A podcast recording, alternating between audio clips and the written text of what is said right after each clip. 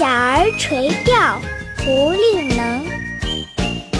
蓬头稚子学垂纶，侧坐莓苔草映身。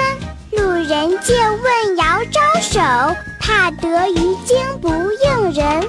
蓬头稚子学垂纶，侧坐莓苔草映身。蓬头稚子学垂纶，侧坐莓苔草映身。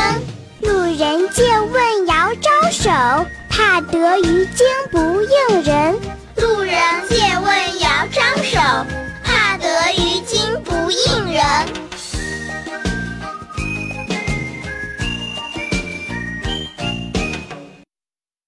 一个蓬头小孩学大人钓鱼，侧身坐在莓台上，身影掩映在草丛中。听到有过路的人问路，连忙远远地摆摆手，生怕惊动了水中的鱼啊。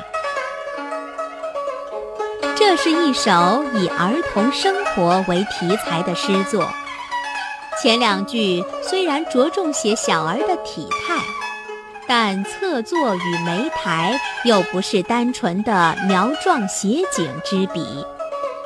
后两句虽然着重写小儿的神情，但在第三句中仍然有描绘动作的生动笔墨。